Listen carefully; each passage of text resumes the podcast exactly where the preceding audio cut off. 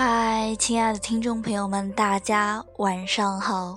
今天给大家分享的文章是：成为自己的路上都是寂寞的，太多寂寞的事儿，一个人做一切的事儿，心里太吵，明知道熬夜不好，但还是要来回刷手机，重度迷茫，等等等等。其实最寂寞的不是拿着手机却不知道要打给谁，而是就算知道打给谁，却还是不知道要聊什么。最寂寞的不是一个人吃火锅，一个人吃自助餐，而是自己宅在家里根本不知道要吃什么。最寂寞的不是发出的朋友圈没人点赞，而是朋友发的内容你参与不了。最寂寞的不是不想谈恋爱，而是不知道去爱谁。最寂寞的不是你不懂别人，而是不懂自己。阳光先生有段时间，他每天早晨会整点在朋友圈分享一首歌，大多数都是欧美动次打次那种节奏感的音乐，不过并没有什么人给他点赞。他自己就当寂寞英雄图个乐呵，但对我来说，早上迷迷糊糊点个播放能清醒大脑的也不错。以至于他好几天不分享的时候，还真有点不习惯。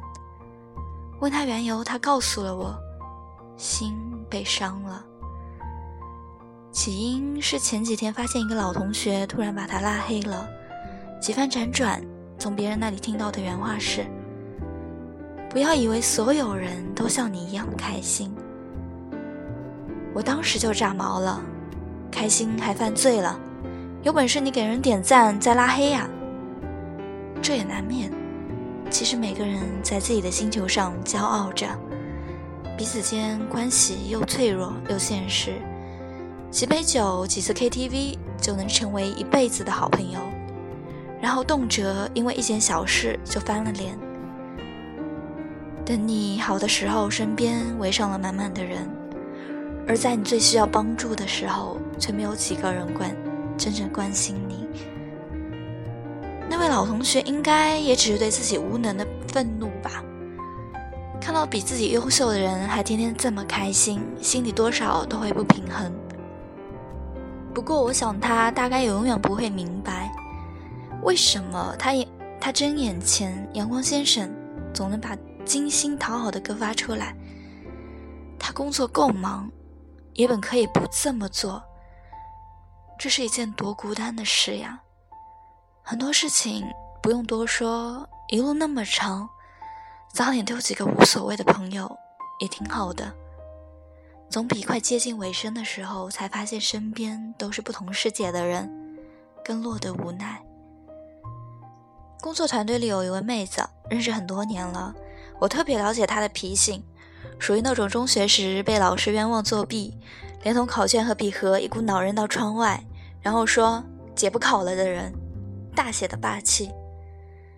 刚上了大学就扛了好几份兼职，同学还在寝室里睡觉、化妆、意淫男神的时候，他就已经带着单反作品，独当一面给对方讲方案了。十九岁的年纪，没靠别人帮忙，就靠一身胆儿和一颗豁出去的心，赚了不小的第一桶金。经常在外面工作，又没什么朋友，隔三差五翘课，老师们也拿他没办法。谁叫他靠才华已经能吃饱饭了呢？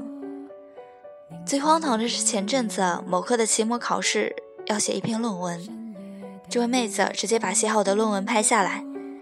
短信发给老师说，他最近不在学校。老师弱弱的回了一句：“写的真好。”当然，各位读者朋友们，如果没有两把刷子，还是不要学习以上这种走偏的人生。妹子常跟我说，她这么大没有一刻感觉不寂寞的。其实是一个人的时候，不经不过经历过，也就。云淡风轻了。倒不是说不需要热闹，而是人真正成长的那段时光，都是靠着自己摸索着、拉扯着大的。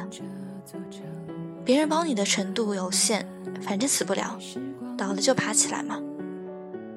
在成为自己的路上，寂寞比有人陪的时间要多，或许会感到孤立无助，或许会分不清谁才是真正对你好的，或许在泥地里爬过，在错过迷失过，还没有一点收获，但其实也就是人生最踏实的一个阶段，因为所有情绪最后都被迫消化，好与坏只有自己最清楚。别小看我们，没那么脆弱。只要成为最好的自己都没有关系。一个人也别怕，平行的世界里，我们都是正在奔跑的人。